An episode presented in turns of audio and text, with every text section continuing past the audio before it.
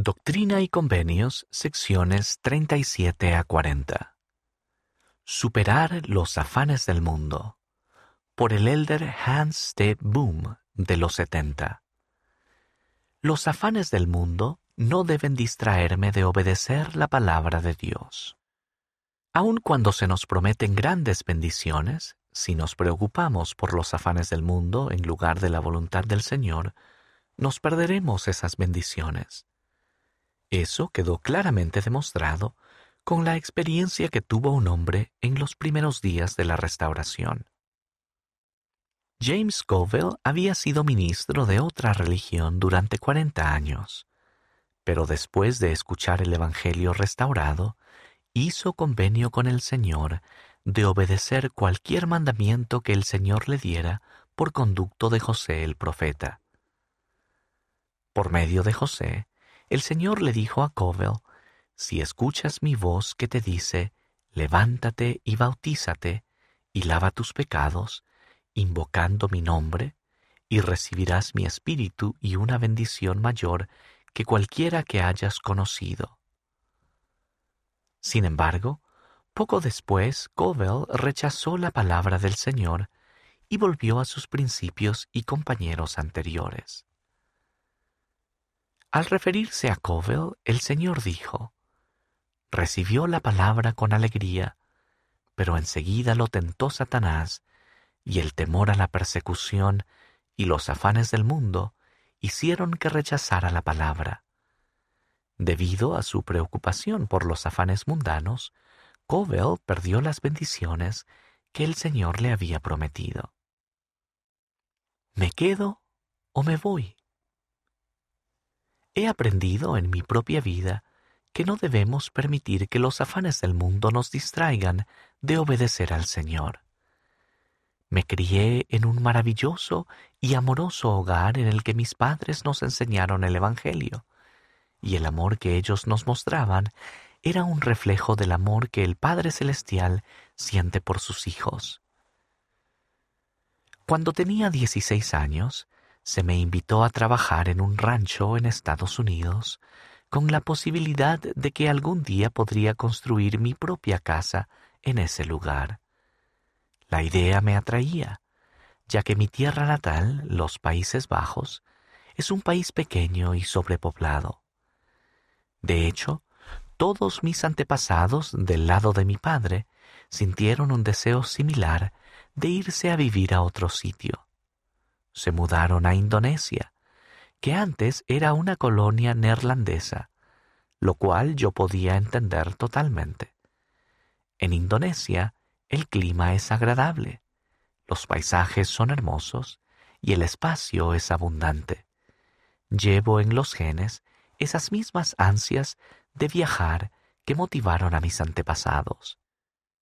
¿Debo también dejar mi tierra natal e ir en pos del éxito y de la aventura?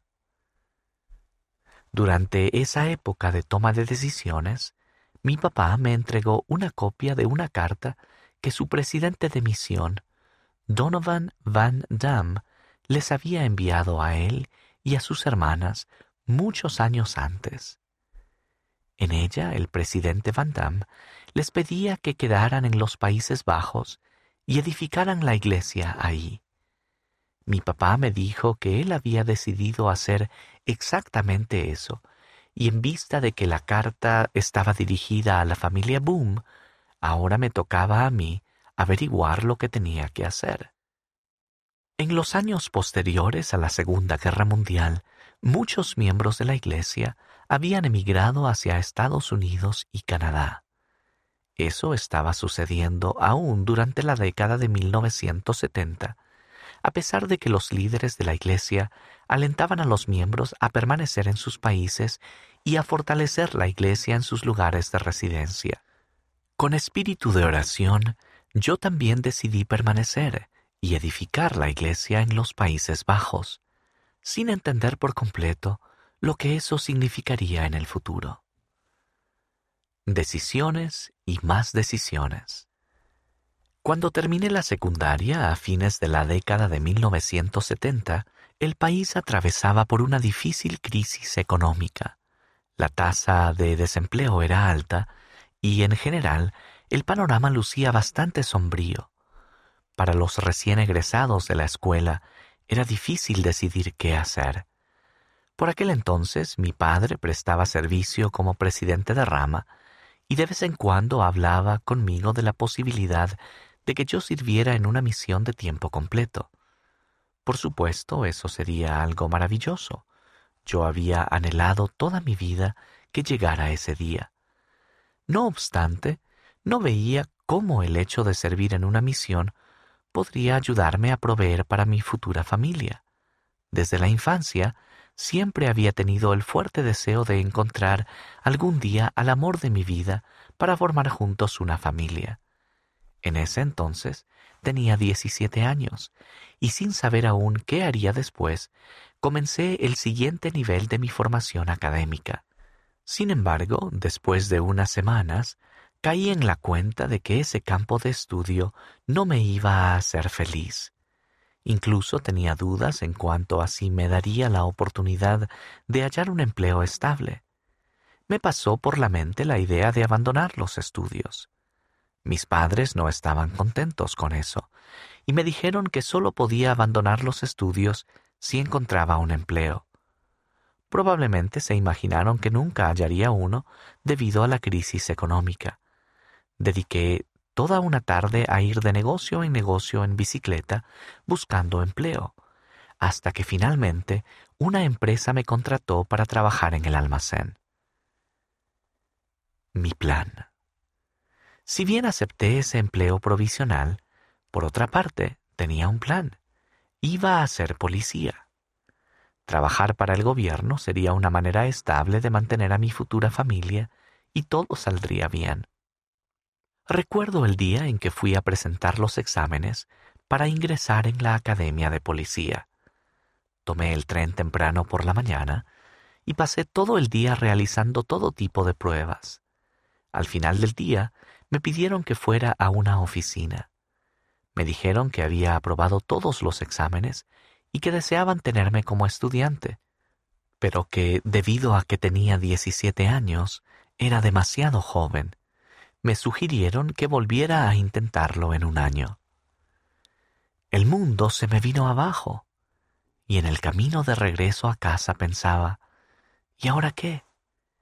Al llegar a casa, mi padre escuchó mi frustración y me ofreció darme una bendición. Yo esperaba que el Señor me dijera que todo saldría bien y que de alguna manera milagrosa sería aceptado en la Academia de Policía. Sin embargo, el Señor me dijo que si lo elegía primero a Él, siempre tendría pan en la mesa y los medios para mantener a mi futura familia. Un mejor plan. En respuesta a mis oraciones, se me dijo que para mí poner al Señor en primer lugar significaba servir en una misión de tiempo completo. Yo siempre había tenido la intención de hacerlo, pero no veía cómo una cosa llevaría a la otra. Sin embargo, ahora sabía que servir en una misión era lo que iba a hacer y tenía el deseo de hacerlo lo antes posible.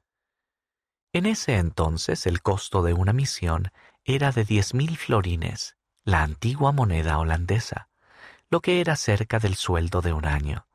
Así que seguí trabajando en el almacén y para el verano de 1981 había reunido los diez mil florines. También había cumplido dieciocho años. Mi padre, quien era el presidente de rama, me dijo que era demasiado joven para la misión, y lo mismo dijeron el presidente de distrito y el presidente de misión. En esa época había que tener diecinueve años. Sin embargo, al cumplir los dieciocho años, Fui al médico y al dentista por mi cuenta y les pedí que llenaran su parte de mi solicitud misional. De alguna manera, me las arreglé para que mis líderes me entrevistaran y enviaran la solicitud. Después, esperamos. Yo no sabía que mi padre, por ser el presidente de rama, había recibido una carta. Habían devuelto la solicitud con la notificación de que yo era demasiado joven. Sin embargo, él todavía no había querido darme la noticia, así que la llevó en el bolsillo del traje durante semanas, sin decírmelo. Afortunadamente, en esos días también había recibido otra notificación que decía que, en ciertos casos, las autoridades generales accedían a permitir que los jóvenes salieran antes de tiempo si estaban bien preparados. Poco después, fui llamado a servir y se me asignó a la misión Inglaterra-Londres Este. Mi misión llegó a ser una bendición para toda la vida. Bendiciones del Señor. Tres meses después de que regresé de la misión, conocí al amor de mi vida. Un año más tarde nos casamos y fuimos sellados en el Templo de Londres, Inglaterra. La economía todavía andaba mal, pero siempre he tenido empleo y he podido mantener a mi familia. Siempre hemos tenido alimento en la mesa y un techo sobre nuestra cabeza. Cuando era misionero, este llegó a ser uno de mis pasajes favoritos de las Escrituras. Al grado que guardes los mandamientos de Dios, prosperarás en la tierra.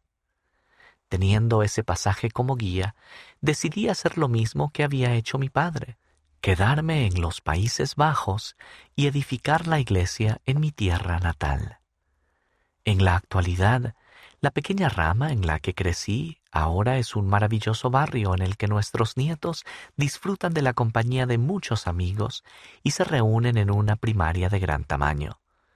Nuestros hijos tienen buenas profesiones y son bendecidos con alimentos sobre su mesa. Veo que las decisiones que tomé han tenido impacto en la siguiente generación y ellos también tienen el deseo de poner al Señor en primer lugar en su vida. Agradezco haber aprendido a temprana edad que la decisión correcta consiste en superar los afanes del mundo y poner primero al Padre Celestial. Él me ha dado bendiciones que de otra manera nunca habría conocido.